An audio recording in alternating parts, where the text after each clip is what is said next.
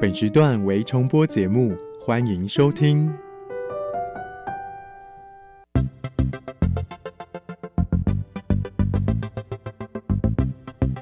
新科技大未来，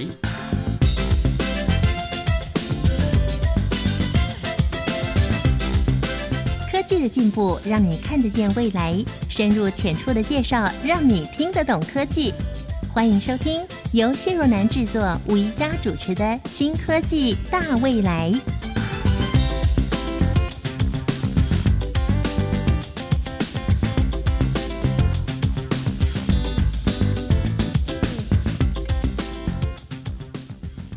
欢迎朋友们和宜家一起来认识台湾新科技的发展，一同迈向更好的未来。台湾的护国神山台积电。在九月初发布他们在八月的 ESG 电子报，提到了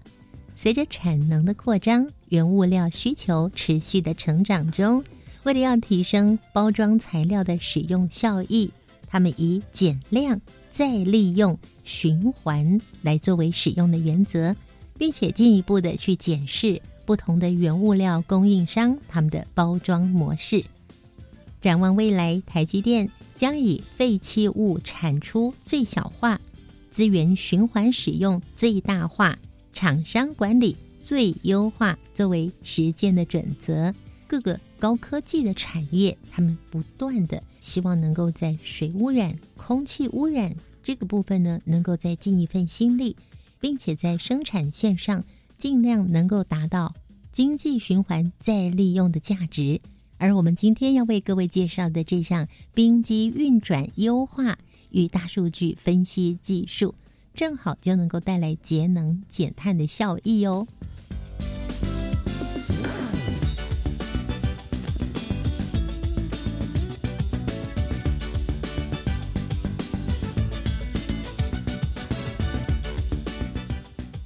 我们邀请国立清华大学工业工程与工程管理学系讲座教授，同时他也是科技部人工智慧制造系统研究中心的主任简真富简教授。简教授您好，主持人还有各位听众朋友，大家好。我想目前呢，在全球都非常的讲究，并且不断的研究。怎么样可以让节能这件事情可以达到最佳化？今天所介绍的这项技术呢，就能够达到这样的效果。我们的主题：智能工厂节能减碳。节能减碳大家都很清楚，可是智能工厂呢？怎么样的工厂才有资格叫做智能工厂呢？是不是一开始请简教授跟大家说明一下呢？德国提出工业四点零，或是整个产业在升级转型过程里面，它的重要性也越来越大。在各个产业里面走得比较快的，应该是半导体产业。像台湾有很多非常好的公司，包括台积电、联电等等。这些半导体产业，它因为不断的往前进，所以整个国际的半导体协会，它在当初就有所谓针对智慧工厂的三个维度。第一个是设备本身的能力。因为工厂是由机器设备所组成，这些设备呢能力要越来越强。就原来的设备它可能只是机械的，嗯，现在可能软体加硬体，然后最后呢，这个设备呢它会智能化到一个程度，是它自己可以检验它自己。就像我们家里扫地机器人，它没电了，它自己会跑去充电。所以第一个他讲的是设备的能力，设备的能力。第二个维度是。工厂里面是设备跟设备之间，它是一个运输的系统，就像我们现在谈智慧城市，或像像我们台北有捷运啊，那这个这个设备跟设备之间，它的这个智能化的运输，这是另外一个维度。嗯，那这个维度本身呢，我们可以想象我们。回到都市本身，早期的话，大家是可能搭公车，或者更早用走路啊，骑脚踏车，搭公车、骑脚踏车、火车，这些你可以看得到，它都是大批量的。那未来的可能是捷运，但是捷运也不是终极目标，最好是将来每一个人都是一台 AGV。你想要用车，突然就一台车子跑到你前面，然后你去到哪个地方，你走了那个车子，你也不用停车，它就回到这个系统，让别的人来用。全部的人不用买那么多车子，或是要那么多的停车位。我们知道多少人有多少车子，然后这些车子还很聪明，他知道这个上班时间的时候，哎，大家都从家里出发，所以这些车子呢，晚上你在睡觉，他就先跑到你家门口了。啊，等到你上完班，他大家都全部往都市集中，然后他自己找地方休息，然后你要下班，他要出来给你。哦，你可以想象，将来的智慧工厂里面有一个是跟设备跟设备之间的这种运输调度有关。嗯，第三个维度是我们有实体的设备运输的系统，它要有一个全场的一个调度的管理的软体或系统，或者我讲数位大脑。那当我们早期的这种管理的系统，它其实是慢慢的由小变大的，也就是说，我们可能只针对某一个区域的管理，然后针对这个功能有一个系统。那未来随着 AI 大数据，随着资讯系统、资讯科技的发展，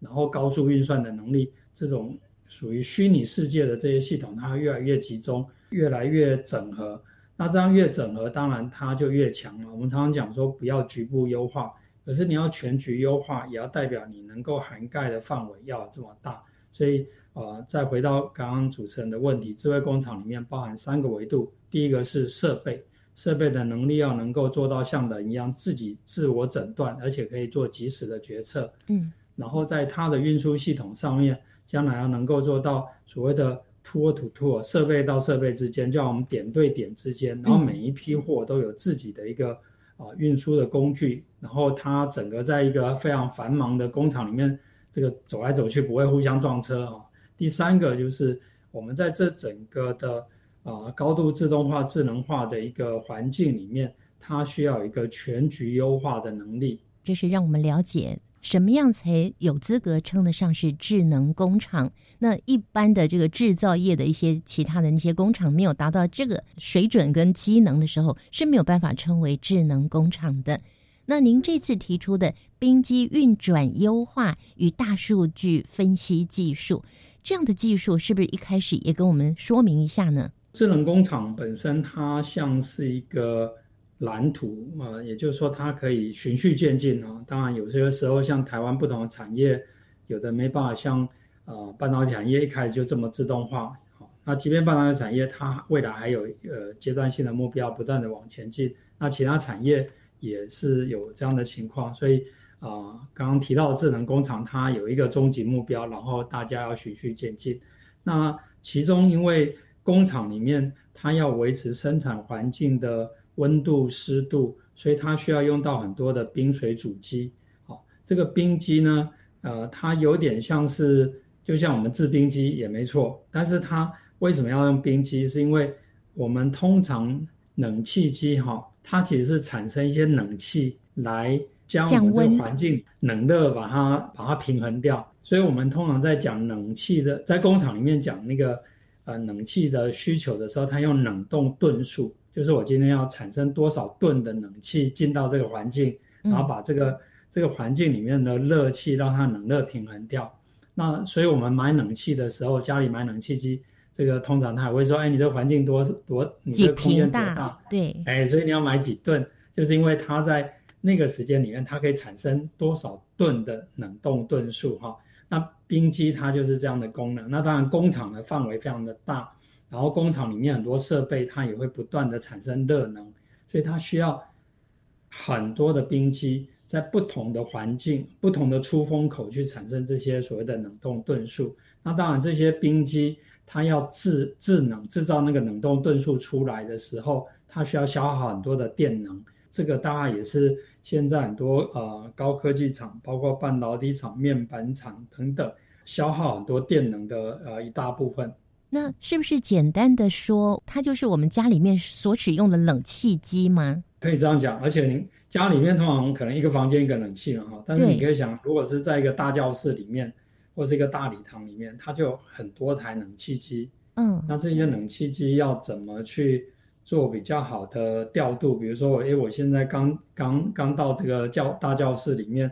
早上还不会太热，那我到底开哪几台？然后等到中午很热的时候，我是不是要呃全开？那万一我有一台当掉的话，我我要开哪些的？然后温度设在什么温度会让整个环境最舒服？这样。那所以在工厂里面的冰机。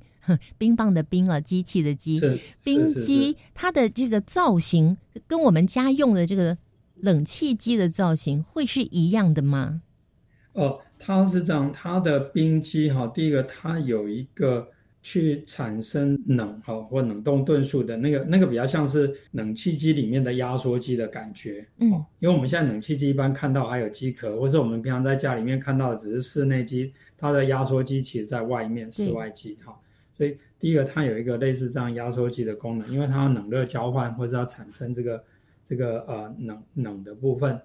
那另外一个是它在外面。所以通常工厂它会有一个让，因为因为物质不灭嘛，哈，我产生冷气进到室内，当然它那个它在外面的那个机器，它会产生很多热出来，那这个热它必须要把它啊把它排出去，或是把它呃这个转换掉。那通常的方式，很多的大公司或工厂，它外面会有那个用水，哦水来把这些热带走。那更好的话是一个循环经济，哎，这个热能可能也可以用在别的地方，比如所以你看，在国外，它可能用这个热能去去导到一个温室里面，可以种番茄啊，或者做做一些事情啊。将来如果这些能源能够更有效的去做循环经济，啊，它其实呃对对环境会更友善，而且现在有这个近零碳排的的这个目标嘛，嗯，所以我们的中心在除了是科技部啊。它的四大中心叫人工智慧制造系统研究中心，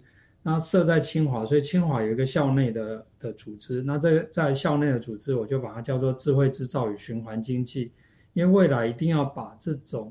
智慧制造的能力，不只是用在生产力的提升，而是应该对环境友善。那那从生产角度，就是一个循环经济的概念，就是我在制造过程我产生的废弃物，或者我产生的一些。啊，热气等等，我不要把它就直接排到环境里面。我能不能再做一个转换，让它我的我的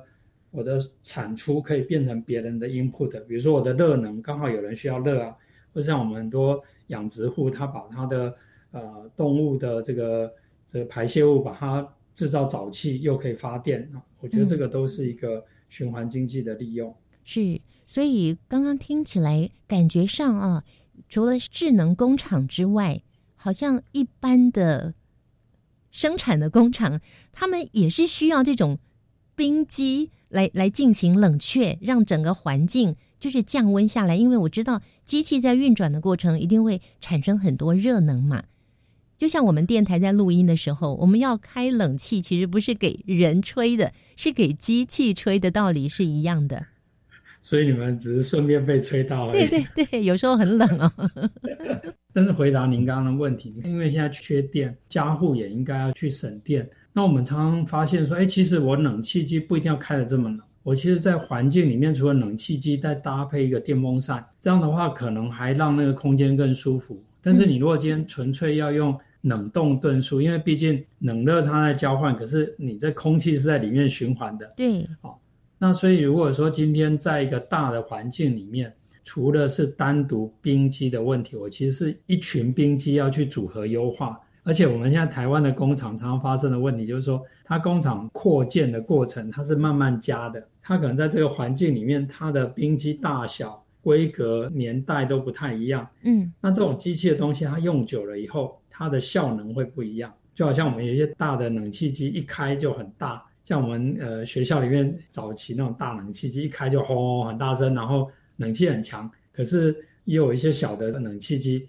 大冷气机跟小冷气机，它怎么样去互相的搭配，可以让环境最好，然后又又不用花那么多电，这个就是一个可以去思考的。所以这也是您这次研究技术其中一个量能吗？就是让一群冰机可以组合并且优化。哎，是，这是主要的出发点，因为。其实我觉得创新都是离不开人性嘛，就是说你要怎么去把这些符合我们使用者使用情境的方式，用更聪明的方法来做。那当然这里面有技术，但是出发点应该是这个样子。那我们稍等一会，一小段音乐过后呢，我们再继续请简教授来跟听众朋友介绍一下，就是你们团队在什么样情况之下来研究冰机运转优化与大数据分析的技术。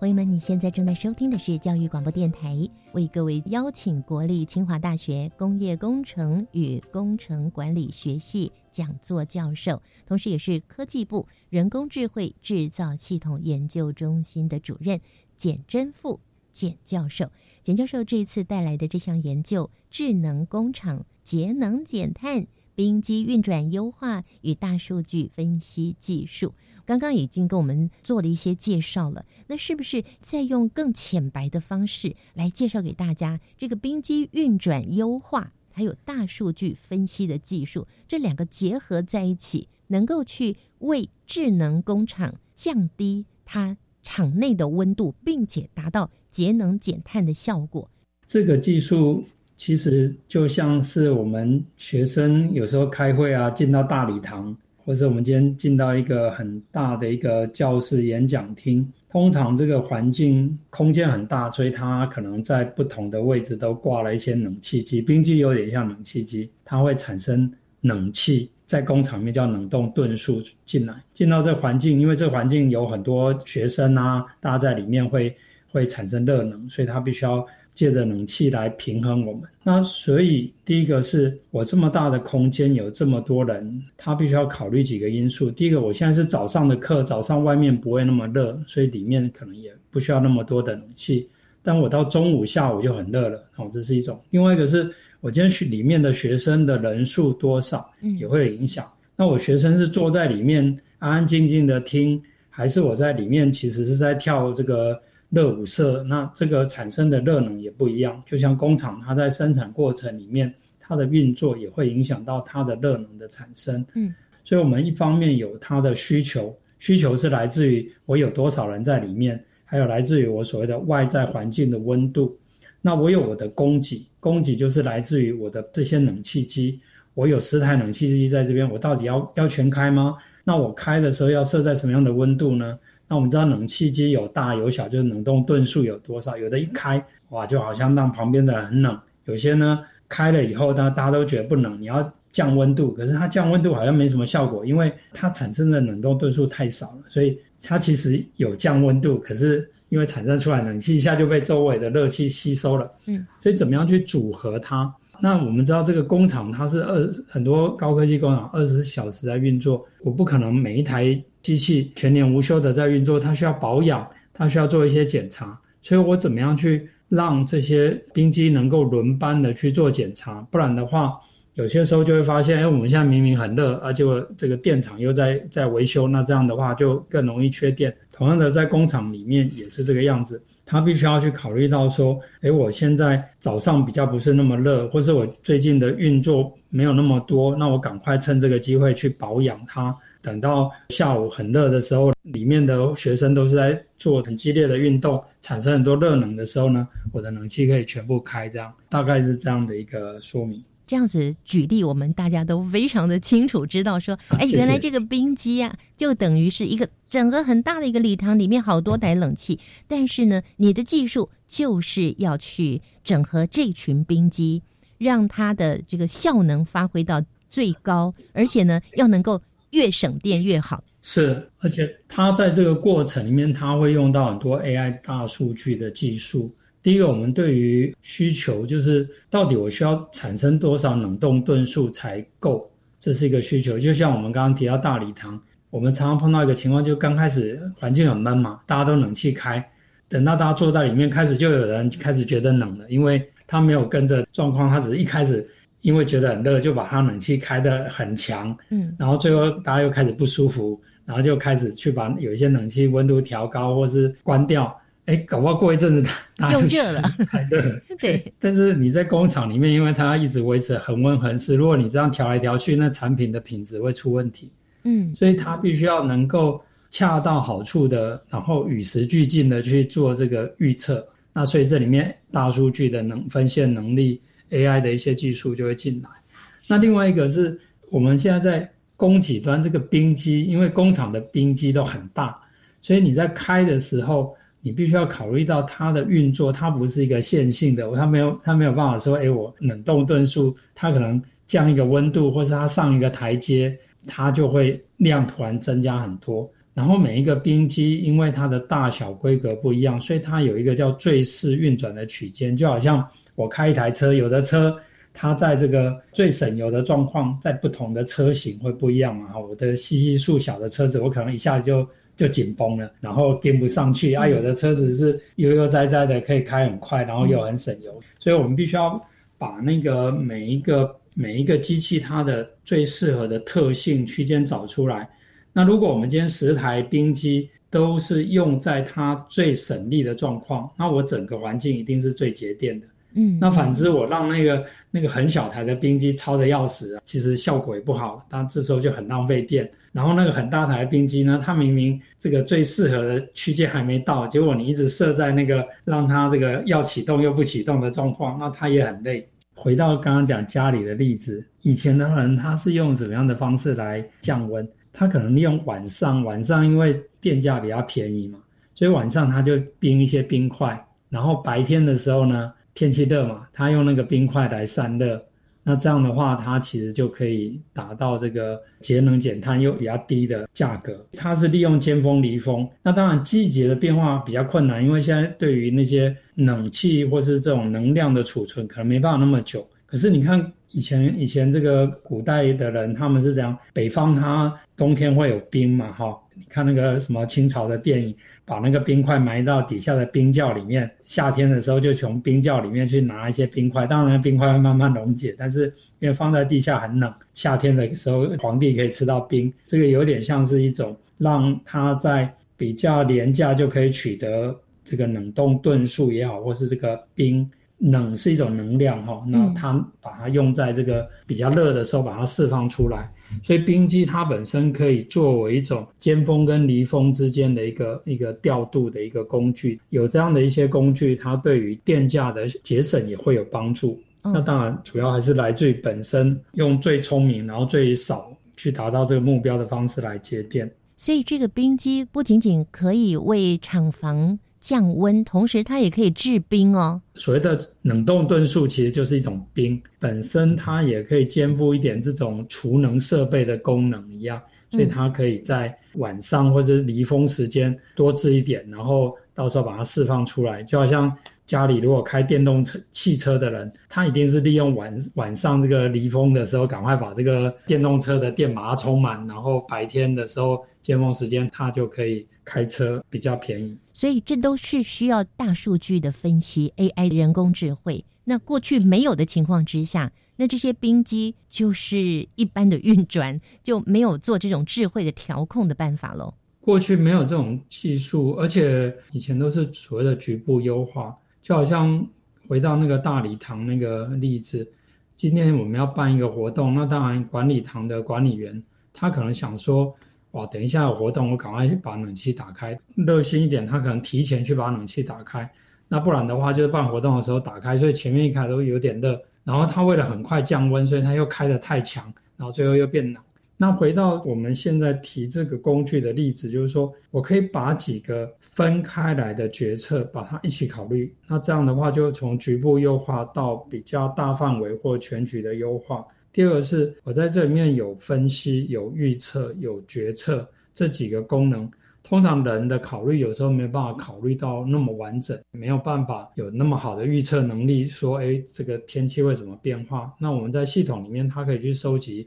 今天的气温的预测，我也可以了解工厂里面它在一些热能还有负载上面的一个状况。那我也可以了解我每一台冰机的表现，我知道这个机台它的健康程度是可以被控制的，所以我们就知道说，哎，这个机器已经快要不行了，那我要赶快把它换下来，让它去保养，然后让另外一台状况很好的冰机承担比较多的工作。那这些大概都不容易靠个别的人为判断来来考虑。那您今天所带来的这项研发技术已经在线上操作了。下个阶段呢，我们就继续请简教授来举一些例子介绍给您。您知道 take selfies 叫自拍吗？home cooked food 就是家常菜。要怎么用英语聊这些话题呢？就让超级英语通来教您吧。二月二十七日起，周一至周五早上七点二十分，在国立教育广播电台。收听由齐斌老师制作主持的《口说英语通》，每日十分钟，让您变成英语通。网络也可以收听哦。育儿津贴不排付了。虽然我的家庭综合所得税率二十趴以上，但是从今年一月一号开始，可以申请零到未满五岁的育儿津贴喽。我小孩五岁还没入学，也没就读一般私立教保服务机构，可以请领就学补助吗？五岁到未满六岁的幼儿虽然没有就学，但是也可以请领就学补助哦。我们赶快上教育部全国教保资讯网了解相关资讯。以上广告是由教育部提供。雇工满五人的单位，应于员工到职当日申报参加劳保、旧保和职保，试用期间也需投保。雇工未满五人或仅涉及课税之单位，除了是旧保及职保的强制投保单位，也可以另外办理自愿参加劳保。雇主如未申报员工加保，除了被核处罚还并公布姓名外，还需赔偿员工的损失。以上为劳动部劳工保险局广告。加外加外，阿玛波拉，扎根格玛西卡斯达斯，的加古拉布古列列。大家好，我是来自台东的胡代明，这里是教育电台。那罗哇那咿呀那呀哦哎呀，那是你呀鲁玛的呀恩哦，朋友们就爱教育电台。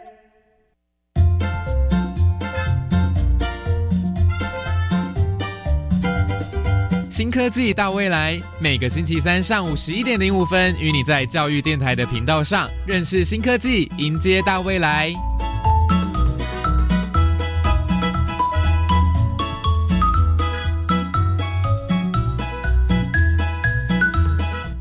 今天透过了国立清华大学工业工程与工程管理学系简真富简教授，为我们带来这项冰机运转优化。与大数据分析技术这项技术是在哪一年开始的呢？哦，其实是在二零一五年、一六年的时候，因为那时候应要去友达担任他们智慧制造的顾问，做了三年，然后在那个时间里面就去解决很多呃相关的问题，那包括冰机这样的问题。那因为友达它面板厂其实这种。啊，对电的使用也非常的多。那当然，友达自己本身它也推动很多这些呃绿色绿色制造或是永续啊循环经济等本本身的这些研究。那我们在友达已经先做了，以后后来在科学竹科的旺宏电子也有在继续去再把这个技术再把它更精进，因为半导体厂的要求跟面板厂又不太一样。那环境也不太一样，所以我们等于非常感谢这两个公司给我们机会，然后给我们产学做计划，然后把这个技术最后把它更精进。那现在当然也持续的去服务其他的厂商啊，也包括其他不是高科技产业以外的厂商。帮我们举一下实际的例子，您的这样研究套用在真正的半导体工厂或是某一个智能工厂当中，节电的能力是怎么样的呢？呃，刚刚提到导入友达，然后旺宏电子，旺宏电子他们那时候有做了一个呃估算哈，具体的节的电呃电的数量我我我不太记得，但是以他们两万，他用两万片当做一个单位，因为晶圆厂的规模大小不一样哈，所以我们用一个单位，它约当两万片，它一年可以省下来的。因为那时候主要是节能减碳嘛，哈，它碳排就跟一座大安森林公园一样，我们讲两万片啊为单位。那你知道台积电的年产能是一千两百万片，所以就相当于六百座。如果换成台积的话，就是六百座大安森林公园的吸碳的量。换成节电也有像您刚刚提到台积电所讲的那样的数据。那我觉得这里面都有很多是。可以利用这些比较智能制造也好，或是聪明生产的工具，不只是用在啊生产端生产力的提升、品质的提升，也可以用在节能减碳啊减费这一类的研究。这项研究计划到底是怎么样开始的呢？哦，这个计划就是一方面提到，就是说科技部它在推动所谓的 AI 产业化、产业 AI 化的过程里面啊，有很多的大战略。那大概五年前开始，这个大战略里面，其中海选了一堆呃 AI 的团队，从五六百个学校申请的团队里面，最后挑了六十几个。那这六十几个再把它分成四个中心，那我是其中一个被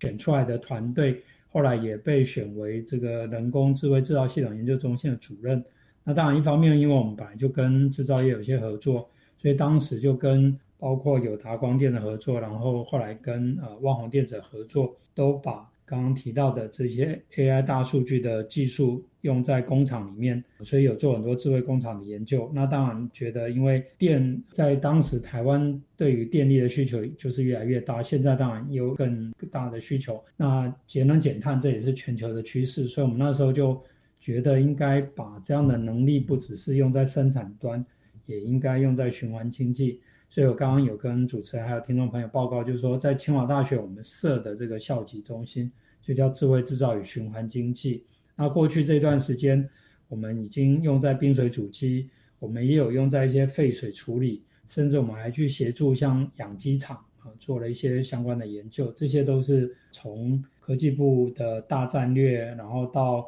跟园区的一些产学合作里面啊，慢慢的把这些技术发展出来。然后另外一方面再去帮助其他台湾中小企业或传传统产业一起来提升。刚刚教授您谈到的，呃，这个冰水主机还有这个废水是废水回收再利用吗？废水是因为哈，他的这个想法有点举一反三一样，就是说，因为高科技产业它在生产过程里面其实会产生很多的化学品啊，或是。甚至有些是有毒的哈，这些废弃物。那在生产过程里面要把这些废弃物移除的方式，都是用大量的水。所以台湾的水跟电是一个很大的需求。那我们当初解了电的电的问题，觉得水应该去解决。虽然我们好像觉得台湾常常下雨，不不太有水的问题，但是因为现在气候的变迁，有时候水太多，有时候水不够。对。那所以现在的各个高科技厂里面，它都会加强水的回收。那这种回收有很大一部分其实是借着化学品去把它补偿掉啊，因为化学跟化学品跟化学品之间会产生反应嘛。是，就像我们刚刚讲，我们天气太热，我们用冷冻吨数把它补偿掉。嗯哼。可这个补偿的过程里面，有时候也会过犹不及，因为废水的排放，它它有一些环保的标准，所以通常它为了避免环保的问题或是被处罚，都会。过犹不及哈，他宁可宁可加比较多。可是我们知道，这个这个化学品加下去，虽然把一些我们监控的这些东西控制住了，但搞不好有些没监控的，或是觉得危害不是那么大的，搞不好也产生更多。所以最好是我们符合那个标准的时候，尽量不要多增加。而且这个多增加，它也是一种成本的浪费。是那那所以。我们把这样的一个概念，同样用到化学品在处理废水过程中的使用，然后让它达到最佳的一个处置的方式。就等于是说，它要大量的使用水，把有毒的废弃物做一个整理。但是呢，过去都是用化学的方式。我记得我曾经有访问过一位教授，他是用一种脱乳球菌。它达到非常棒的一个效果，就不要用太多的化学的药品来做这种处理，它对环境是达到最友善的一个目的。那您刚刚又讲到一个养鸡，我没听错吧？鸡鸭鱼的鸡吗？怎么会跟养鸡有一个连结呢？因为我们。在清华，我们讲要自强不息后的载物嘛，哈，就是说，我觉得我们因为科技部、呃政府的支持，教育部等等，啊，在国立大学有比较好的环境，所以我们可以去研发一些技术，然后来帮助产学做赞助我们的公司，像这些高科技公司。但是很多中小企业，他们不一定有钱可以可以来做这些研究，可是他们的需求也一样存在，所以。在过去这个中心里面，我们希望说，跟这些大的客户或是大的计划练出来的、发展出来的技术，不要说只是帮这些大公司，我们能不能把它做一点转换，去帮助一些其他周边的产业？嗯，因为毕竟刚刚讲节能减碳啊，各种问题，它其实是一个普世的价值，而且我们要一起面对嘛。对。那所以我们现在的做法就是说。呃，我们发展出来技术，试着也也帮其他的产业，所以包括传统产业甚至农业。那养鸡场它有个问题，就是说鸡舍的环境里面，像现在天气热，他们就要很担心，那鸡只很容易死亡生病，太冷也不行，太热也不行。通常现在大规模的养鸡，它都是把小鸡放进去以后，鸡就一直在那个环境，一直到鸡只可以收获为止。这个时间其实没有很长。然后鸡的排泄物，它其实就在那个环境里面。当然鸡也会很爱干净，它会自己把它埋起来。所以等到这个鸡送去屠宰以后。他们那个呃鸡的排泄物还可以卖卖去当肥料。换句话说，在这个环境里面，鸡从小鸡变成大鸡，然后又受到外在的这个天气冷热变化，鸡又要长得大小适中。哈，因为现在鸡只都是到屠宰场，所以你太大的鸡、太小的鸡都不行。那所以它要去监控它生长的状况，然后在一个最佳的时间点把它送去屠宰。这个过程还不能够浪费饲料，因为这个鸡它吃不下，你给它喂太多饲料，饲料会浪费，而且可能会生病。嗯，鸡只想要吃的时候，你没有饲料，它它没办法长肉。嗯，所以这中间就有一些跟刚刚讲的这个异曲同工之处。我要去分析它，预测它，我要去优化它，最后让鸡农可以比较好的收获。是，所以您的这项技术不仅仅呢是可以运用在智能工厂。也可以用在农业，还有很多如果有这个需要的，其实都可以运用的上楼。嗯，因为它比较像是一个方法，这种方法它可以因时制宜、因地制宜的去做一些调整。那您的这项技术它有哪些重要的特色呢？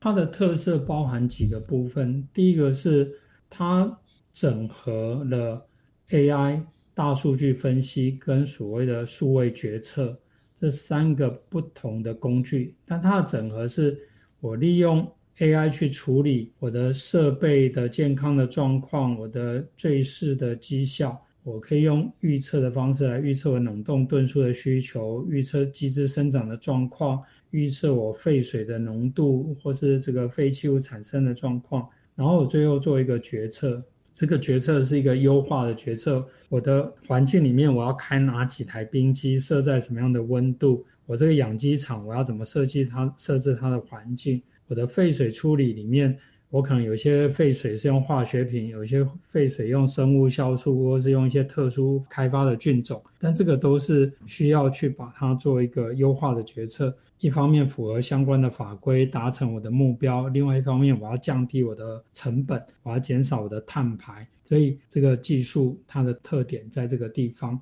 那个别来看，你也许也觉得这些工具可能在某些地方都可以看得到，但是。把它整合起来，完整的解决一个问题，这一类的技术比较少。嗯，所以听起来这项技术除了可以节约能源之外呢，还可以节省人力，还有节省时间呢。哦，对，这也是我在工业工程做的事情。工业工程本来就是在提升效率，提升它的价值，然后减少成本，减少浪费。那只是过去这些手法，它可能用在的更多是在。工厂的管理，那现在把这样的一个手法跟这样的一个 mindset，跟 AI 大数据、人工智慧、数位决策等等这些工具结合起来，我觉得它可以发挥很好的一些效用。那也看得到，在很多领域都可以用得到。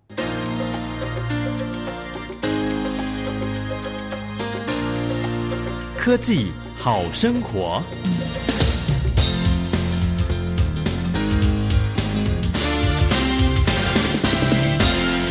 清华大学在科技部补助之下，我们所研发的这个智能工厂节能减碳、冰机运转优化与大数据分析技术呢，它可以帮助工厂，特别是智慧工厂，达到节能减碳，然后又能够符合生产环境需求的一个目标。我们可以想象，原来的工厂，它可能靠厂务的工程师，他要维持这个工厂恒温恒湿的状况，所以他就会开很多的冰机。有时候这个冰机开太多，浪费了电能；有时候，然后环境又变得太冷；有时候开的不够，温度太高也不行。就跟我们在一个生产环境啊，或是一个大的礼堂，呃，温度太高、太低，或是我今天本来要开这个冰机，结果这冰机连续开了很多天，突然就宕机了，那我要赶快紧急去启动其他的机器来救火。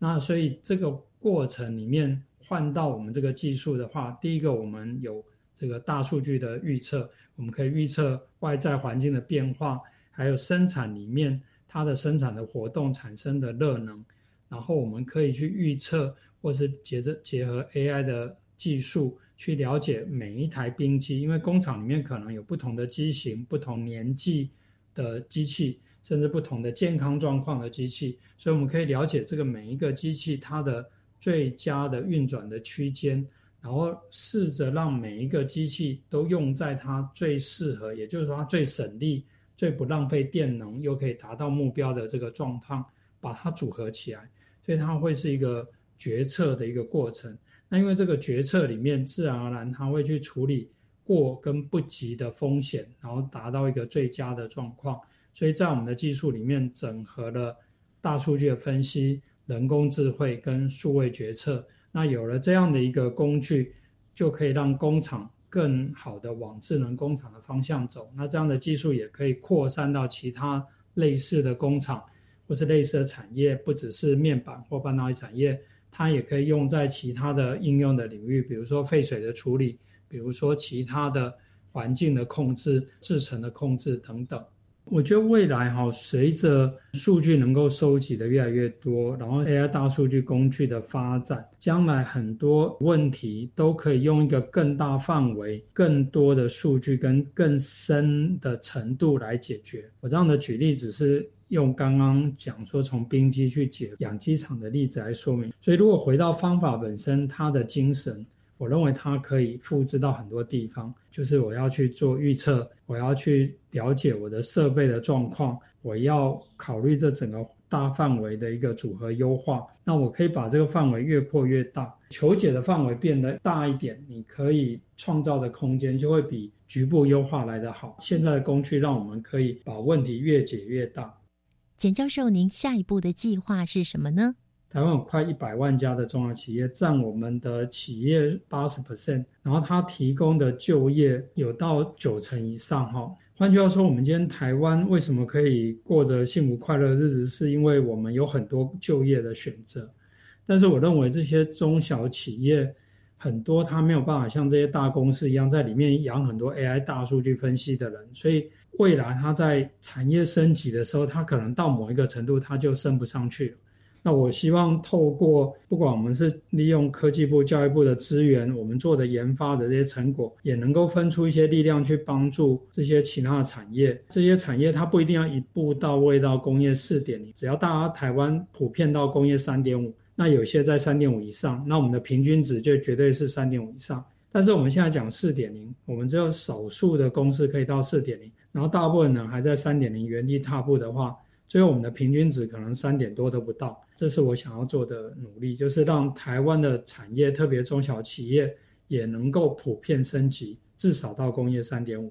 非常谢谢简教授，您今天在我们新科技大未来节目中为我们介绍的这个，不但可以达到近零排碳，并且呢可以经济循环的这项技术——智能工厂节能减碳、冰机运转优化与大数据分析技术。谢谢简真副教授的介绍，谢谢您，谢谢各位听众朋友，谢谢。接下来小单元将由梁博为各位更进一步的来介绍这项研发在观点以及技术层面上的突破。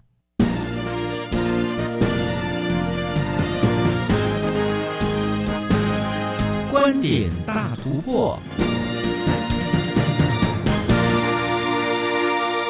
欢迎来到观点大突破，我是梁博。主单元中，简真副教授结合大数据分析，让智能工厂中的冰机运转更加优化。接着，我们邀请参与这项研发技术的陈英仁博士，进一步分享这项研究在观点与技术两大层面的突破。大数据分析技术经常被用在管理上。但简教授团队则是把大数据分析技术应用在工业生产的层面。陈英仁博士提到，大数据用于工业生产可以带来更高的可控性。我想这两者最大的差异就是，一般管理它所面对的是跟人有关，那在生产上面，它面对的是相较是比较工程上的一个物体。像是制程或者像是机器。这些它是相对是有一个比较有一个物理的一个结构，或是工程的理论的一个推导模式，我作为一个基础，所以它相较于跟在管理上面的应用，它是可掌控性是相对来讲是比较高的。我想这个会是在应用上面最大的一个差异。或许我们会认为大数据分析是近几年才有的技术，但事实上，早在一九九零年代。工业生产就已经引进了大数据分析技术。其实，在工业上面的应用，其实算是蛮早，至少在一九九零年代，其实就开始有引进像这样子的一个技术，在一些制成的良率提升上面。那特别像是在半导体等比较精密的工业，那它对于这个精度要求非常的高，所以它在任何的一丝的环节上面的的掌控都要非常的精密，所以在特在从那个产业开始就会呃陆续去透过一些 sensor 去收集各式各样的资料，那逐步去累积大数据，然后再从中去发掘出它可能的一些应用。至于冰机运转优化技术的原理，陈英仁博士解释。是利用资讯整合的方式，让决策可以更加精确。那我们这这个技术可以被优化的原理，其实在于说，第一个，它透过整个的资讯的一个串联，把呃各式各样的资讯把它整合在一起，所以资讯的透明化是一个。那另外就是透过在这个基础之上，那我们去消除了呃人为在判断上面的一些不一致性。那我们知道，有些时候可能人不同的人会依照他过往的一些经验上面的一些差别，他可能在一些操作或是判断上面，他会有不一样的一个行为的模式。那这个其实对于整个工厂，它在运作过程当中不一致，可能就会造成一些潜在的一些浪费。所以我们其实是透过资讯的串联，特别是对于未来的情况的掌握，让这个使用者能够更加清楚的去知道。那进而去建议他在怎么样子的一个决策的情况之下，他会有一个比较好的一个表现。所以也就是说，他不是只有考量到现在当下的情况，而是有能够掌握到部分未来的一些资讯，那才能去做出一个比较好或是比较稳健的一个决策。透过资讯整合，可以提供准确的决策参考，达到人机协作更好的成效。这个模型其实最大的贡献，的确就在于说消除人为在决策上面的一些不一致性。那要其实要做到这一点，其实它本身就需要串联非常多的的一些数据。那透过一些演算法的模型，再提供更精准的一个决策的一个参考。那当然最后还会依照呃实际上面的状况，由现场的人员去做一个呃微调的一个动作，那就可以达到呃人机协作，像钢铁人这样子的一个运作的模式。陈英仁博士也提到，大数据技术应用于冰机运转优化，其实就像看天气决定当天的衣着。透过历史资料，让演算法提供最适当的决策建议。首先，我们会区分几种不同的资料来源呢？那首先就是在整个工厂里面，它其实本身的冰机的运转的一些数据，其实它都有逐步在去做一个留存。那另外一部分就是要考量外气的状况。那我们知道，其实现在的天气的变化程度其实非常的大。当我今天每天的天气状况不一样的时候，哦，就像我们今天要出门，可能都会看一下天气预报来去判断说我今天的穿着的情形。那其实同样的情况，其实反映在工厂运作上面，其实他们也都经常在做这样子的一个判断。所以。外气的条件其实会变成是一个非常重要的一个参考的一个依据。那再结合内部的一些资讯的串联，就可以比较有个全面性的一个掌握。那再根据过去历史资料，他们可以反映出来的一个状况，那就可以大致上去判断说，可能这个时候要推出什么样子的一个设定的模式，可能会是相对比较合适的。陈英仁博士强调，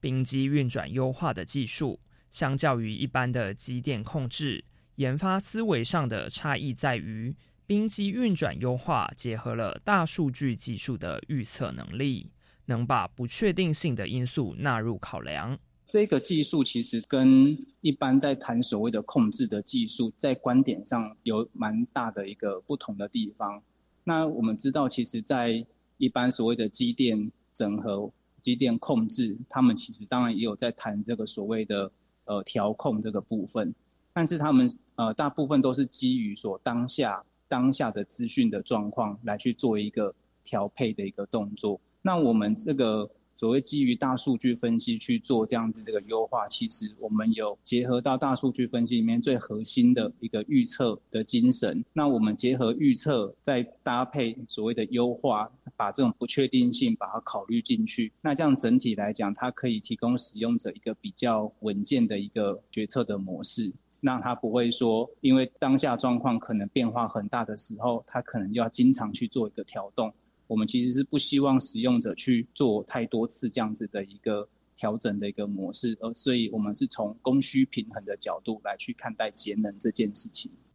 另外，在技术层面上，陈英仁博士指出，纳入不确定的因素以及侦测每一台冰机的健康状况是一大突破。在技术上面，其实我们刚刚有提到说，我们有去做一些预测，透过这个预测，那我们去考量它的呃需求的一些不确定性，那结合我们开发的一些演算法，可以把这样的不确定性模式把它考虑进去。另外，我们还能够去侦测每一台冰机它的一个健康的状况。那就像我们今天球队要上场啊，那到底哪一些人的状态比较好？这个其实也是需要去经过。判断的，那我们有去把这层面考虑进去，那所以当我们再去推派球员或是兵机要去上场的时候，其实就可以更精准的去考量到每一台兵机现在的状况的部分，这是我们有在技术面上有去做的一个突破的部分。除了工业上的应用，陈英仁博士表示，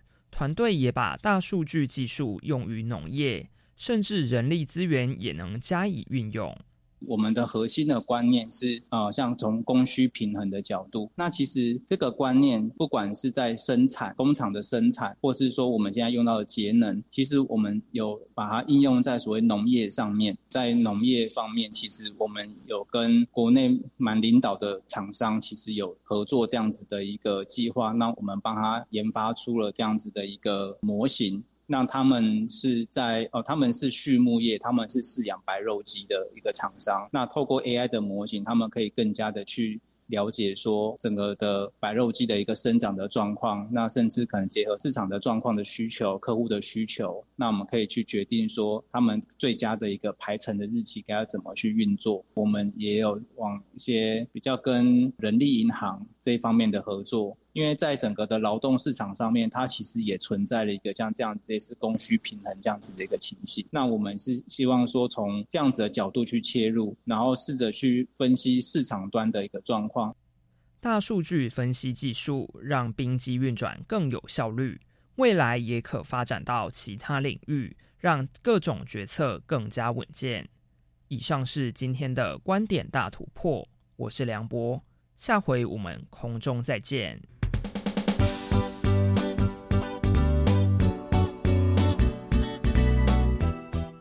亲爱的朋友，今天为各位介绍的这项冰机运转优化与大数据分析的技术，可能我们一般人并不是这么的需要，但是在工厂里面，只要是生产线是一定需要的。那未来呢，智能工厂会越来越多，而节能减碳呢是要持续加油的。好，那我们节目最后来听听下个星期的节目预告喽。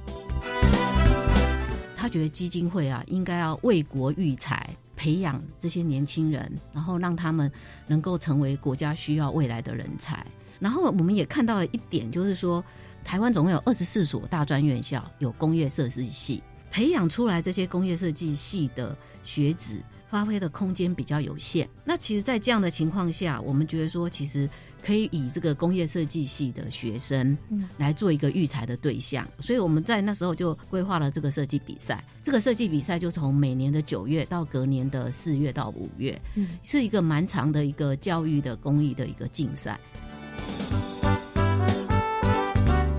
欢迎朋友们锁定下个星期三上午的十一点零五分，一起来收听由技嘉教育基金会所举办的奇想设计大赛。我们下周见，拜拜。